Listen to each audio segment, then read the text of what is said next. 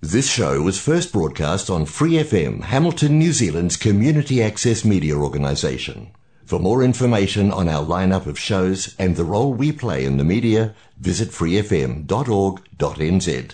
Flat Out Whānau, you're with Lady H, host of Flat Out Pride on your Free FM dial. If you're a Waikato local with an idea for your own show, Free FM would love to hear from you. Check out our website, freefm.org.nz, or find Free FM on Facebook and get in touch. De mujer a mujer, juntas somos más fuertes. De mujer a mujer, juntas somos más fuertes. De mujer a mujer, juntas somos más fuertes. De mujer a mujer, juntas somos más fuertes. De mujer a mujer, juntas somos más fuertes. De mujer a mujer, juntas somos más fuertes. De mujer a mujer, juntas somos más fuertes. Puedo ser tu hermana, tu hija, Tamara, Pamela o Valentina. Yo puedo ser tu gran amiga, incluso tu compañera de vida. Yo puedo ser tu gran aliada, la que aconseja y la que apaña. Yo puedo ser cualquiera de todos, depende de cómo tú me apodas. Pero no voy a ser la que obedece porque mi cuerpo me pertenece. Yo decido de mi tiempo, como quiero y donde quiero. Independiente yo nací, independiente decidí. Yo no camino detrás de ti, yo camino de la para aquí. Hola chicas, bienvenidas de nuevo a nuestro programa de Mujer a Mujer. Yo soy Angie León. Yo, Sofía Villegas. Y yo, Juliana Salazar. Y juntas conformamos el equipo de Mujer a Mujer. Que cada semana habla de temas de la historia y de la actualidad. Todo con un enfoque hacia la mujer. Este será un programa para generar conciencia, empatía, apoyo y sororidad. Les recordamos que nos pueden encontrar en Facebook e Instagram como arroba de mujer a mujer en Z. Así que bienvenidas y empezamos.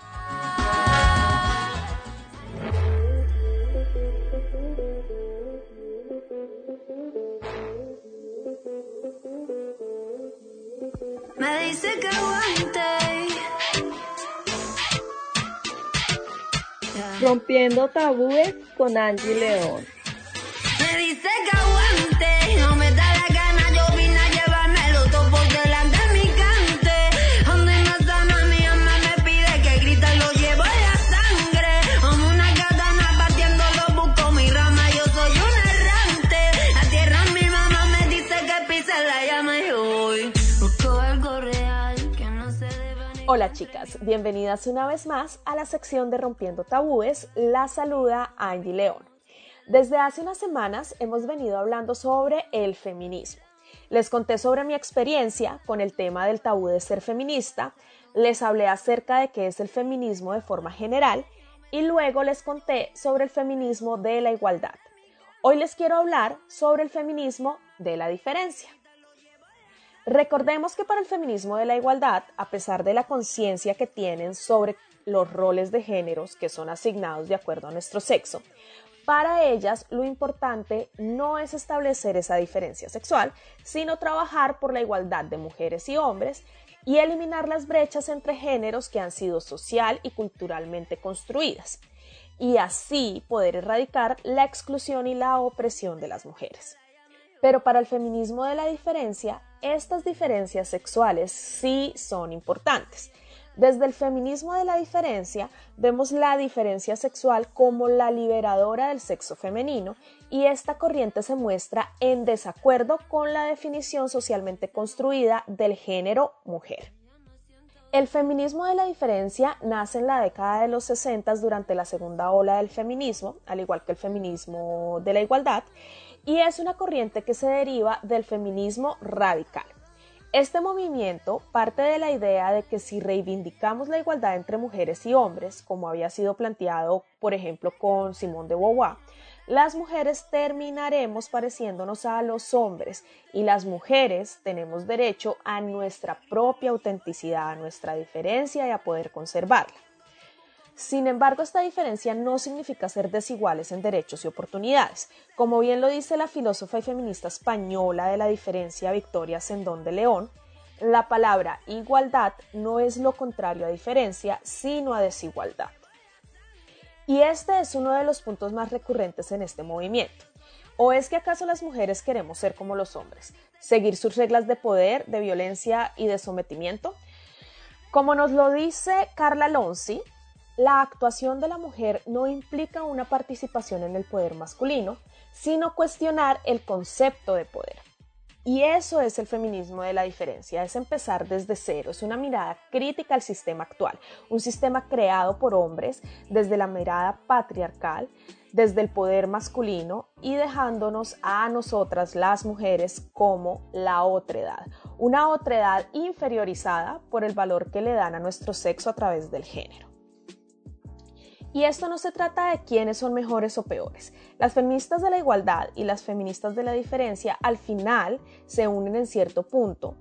Y ese punto es la transformación del mundo desde sus espacios en pro de las mujeres. Unas optaron por lo urgente y las otras optaron por lo importante. Y todo vale todo cuenta, porque es para beneficio de nosotras e independiente del movimiento con el que te sientas más afín, debemos recordar que el feminismo es uno y que lucha por la liberación y la emancipación de las mujeres, tanto en el ámbito público como en el privado.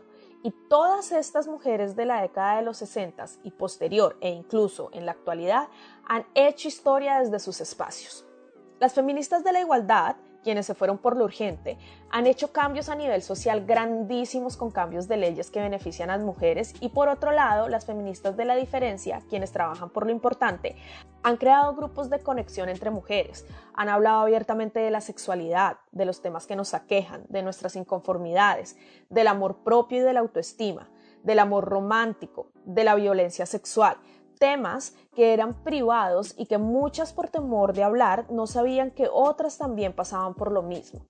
Desde allí hubo un descubrimiento de la amistad y la complicidad entre nosotras, creando lazos sororos. Y ha ido mucho más allá, ha ido al problema de fondo. Y este problema es el modelo social construido por el hombre, como lo he mencionado anteriormente, y el feminismo de la diferencia no busca la igualdad entre hombres y mujeres desde un modelo social androcéntrico ya existente, para seguir siendo relegadas a lo otro, sino desde un nuevo orden social, donde se tengan en cuenta nuestras diferencias sexuales y los problemas que nos afectan por esas diferencias, porque sí, la opresión y las desigualdades de las mujeres como género se basan en nuestras diferencias sexuales y debemos reivindicarnos desde allí, desde nuestro sexo, desde nuestro ser. Pero bueno, chicas, hasta aquí ha llegado la sección del día de hoy. Nos escucharemos en un próximo episodio de Rompiendo Tabúes, aquí en De Mujer a Mujer. Bye.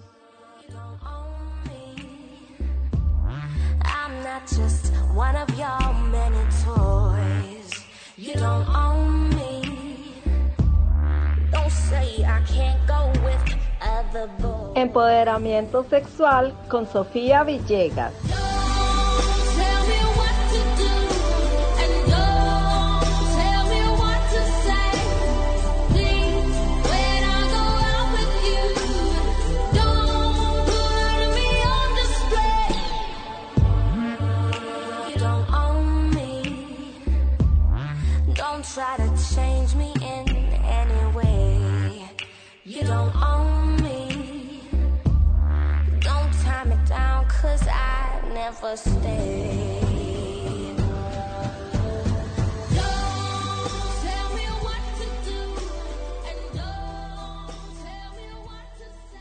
Bienvenidas a mi sección de empoderamiento sexual. La saluda Sofía Villegas.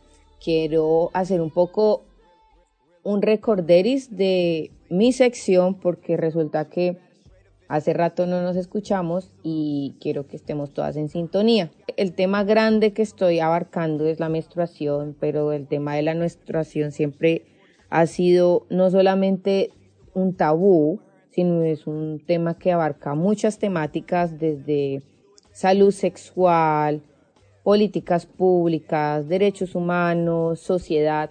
Entonces, todas esas temáticas voy a tratarlas de abordar porque me parece súper importante, porque ha sido algo que la discriminación positiva frente a la menstruación es algo que se normaliza y que muchas veces no nos damos cuenta que está mal, pero en nuestro diario vivir nos sentimos incómodas frente a la menstruación debido a todas las dificultades que la misma sociedad nos pone alrededor.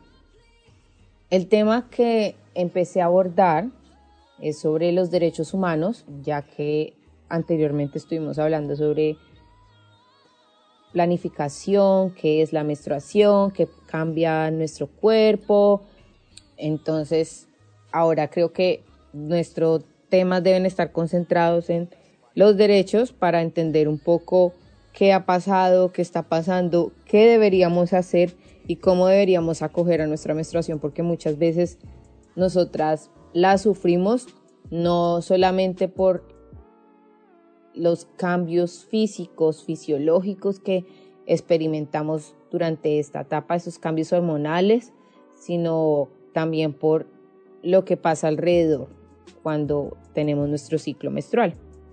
Les hablaba que no solamente la familia, la sociedad, sino los gobiernos no quieren reconocer que son problemas que enfrentan nuestras niñas y mujeres porque están vinculados a temas de salud pública, a acceso público, servicios, productos para nuestra higiene. Y nos dificulta. Yo les mencionaba el ejemplo de lo que vivimos las mujeres en algunos sectores, por ejemplo, el agrícola, cuando una mujer va a una farma a trabajar, también, por ejemplo, en Afganistán, se cree que las mujeres tienen que lavarse la zona vaginal durante su periodo porque si no lo hacen, conduce a la infertilidad. Entonces, obviamente, si la mujer todo el tiempo se está haciendo lavados, pues eso nos causa problemas a nuestra salud, porque estamos en un momento en que nuestro cuerpo se está limpiando y estamos alterando su ciclo natural. Otro ejemplo en Japón las mujeres no pueden cocinar sushi. Ustedes saben que el sushi es un plato emblemático en la cocina japonesa, pero si eres chef y estás en tus días, se dice en la sociedad que la mujer tiene un desequilibrio el día de su ciclo menstrual y no sé de dónde rayos sacaron esto, pero dicen que la mujer pierde el sentido del gusto y no pueden alcanzar el sentido del sabor para poder elaborar los sushis. Estos son ejemplos de tabús que se dan en nuestra sociedad y que afecta el diario vivir a las mujeres.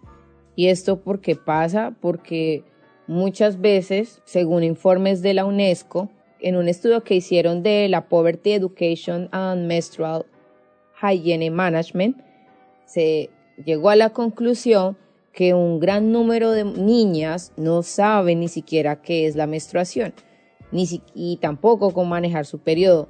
Entonces, esto tiene unos efectos grandísimos en el desarrollo físico y emocional de la mujer.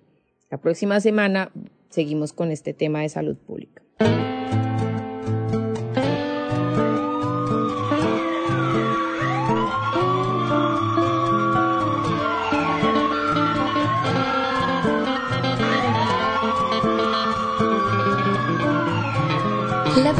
Basta de redes de trata, basta no somos mujeres en lata, firme paraguayas, argentinas, bolivianas, todas hermanas latinoamericanas. Mi cuerpo es para mi placer, no al contrario para padecer. Usufructo, explotación, violación. Basta de sexo encadenado, el proxeneta depravado, paraíso fiscal, prostíbulos clandestinos, complicidad policial, amiguismo judicial. Nadie vio nada, nadie hace nada. Si hay cometa, que nadie se meta. Basta de redes de trata, basta no somos mujeres en lata, tocan a una y están tocando a todas mis hermanas. Basta de desaparecidas. En democracia las queremos con vida. Bestias cobardes, les juro que vamos a dar batalla. A las chicas se las chupan como caramelos. No es consensuado ese abuso de pachatado. En Catamarca, en Tucumán, en La Rioja y en todos lados. Secretaría de Inteligencia del Estado. Todo lo aprendido va para el villano. Fuerza de Seguridad Municipal, a federal están todos cargados hasta las manos. Basta de redes de trata. Basta somos mujeres en lata. Tocan a una y están tocando a todas mis hermanas. Basta de prostituidas. Vieron capillolas, tienen cautivas. Tocan a una y están tocando a todas mis hermanas. Basta. La mucha guita siempre está sucia, narcotráfico, prostitución, la misma ruta, desde Tucumán, Salta hasta Cancún, todas viven el mismo infierno en común.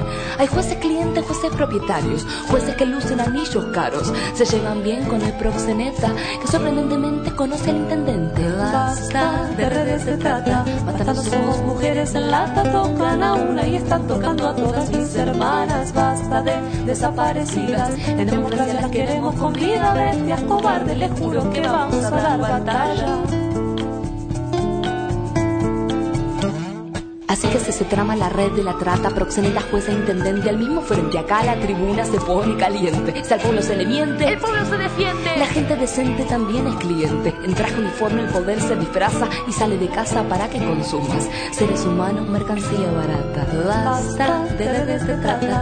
Hasta no somos mujeres en lata. Tocan a una y están tocando a todas mis hermanas. Basta de desaparecidas. En democracia las queremos con vida. Bestias cobardes, les juro que vamos a dar batalla, basta de prostituidas. Yo los capillolas tienen cautivas, tocan a una y están tocando a todas mis hermanas. Basta de desaparecidas, en democracia las queremos con vida. Bestias cobardes, les juro que vamos a dar batalla.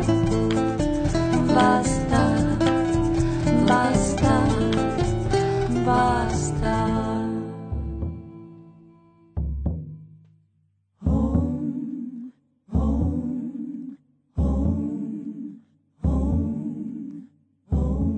Mujer y violencia de género con Juliana Salazar.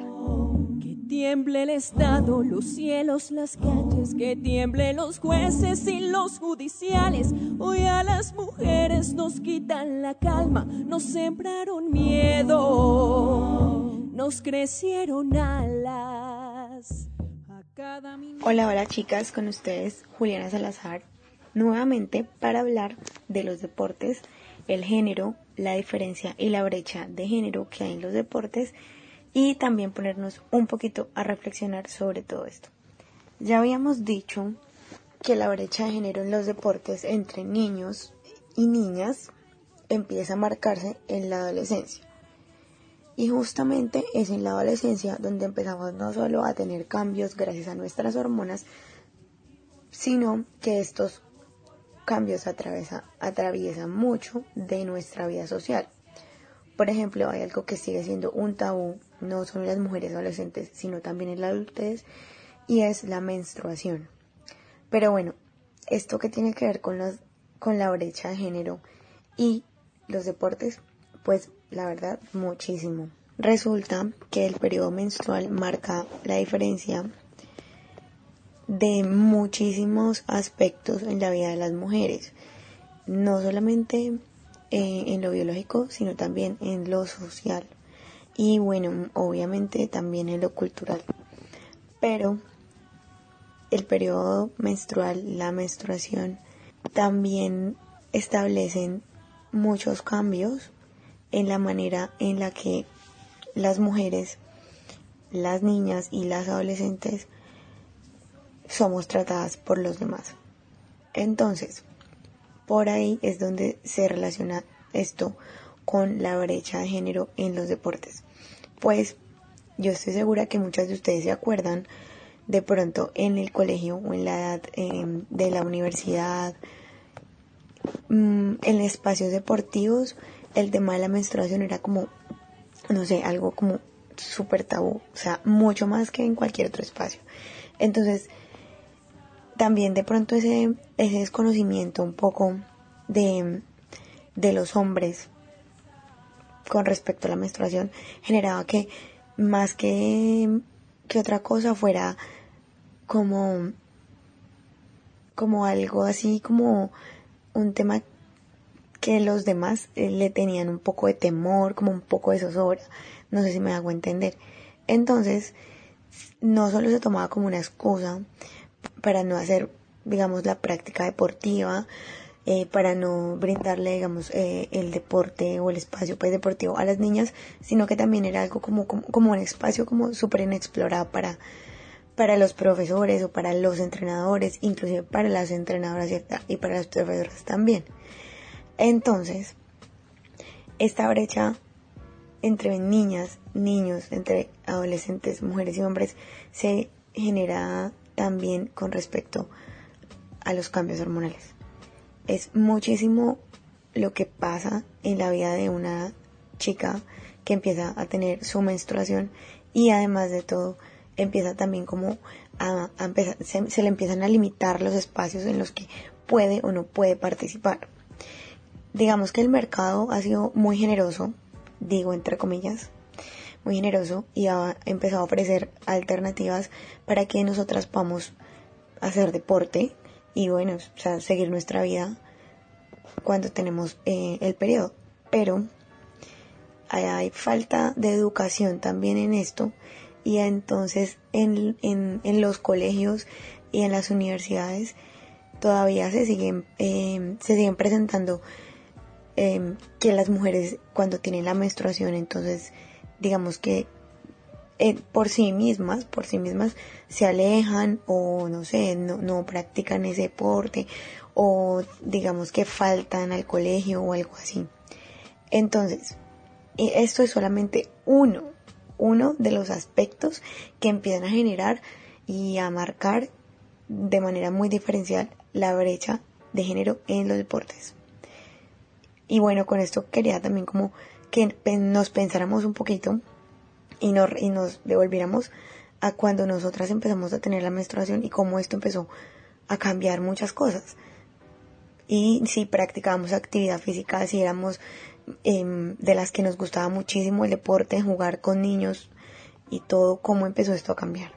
Por ahora quería dejarles esta inquietud y que nos pensáramos un poquito cómo fue nuestro proceso y cómo ha sido nuestro proceso y la manera en la que nos relacionamos con los deportes con respecto a, nuestra condición de género y con respecto precisamente a esto, a la menstruación y a nuestro periodo menstrual.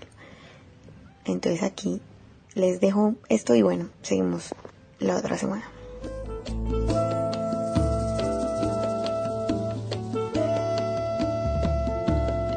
Asegúrate con Natalia Cuartas. Mano fuerte va barriendo, pone leña en el fogón. Mano firme cuando escribe una carta de amor manos que tejen haciendo nudos, manos que rezan, manos que dan.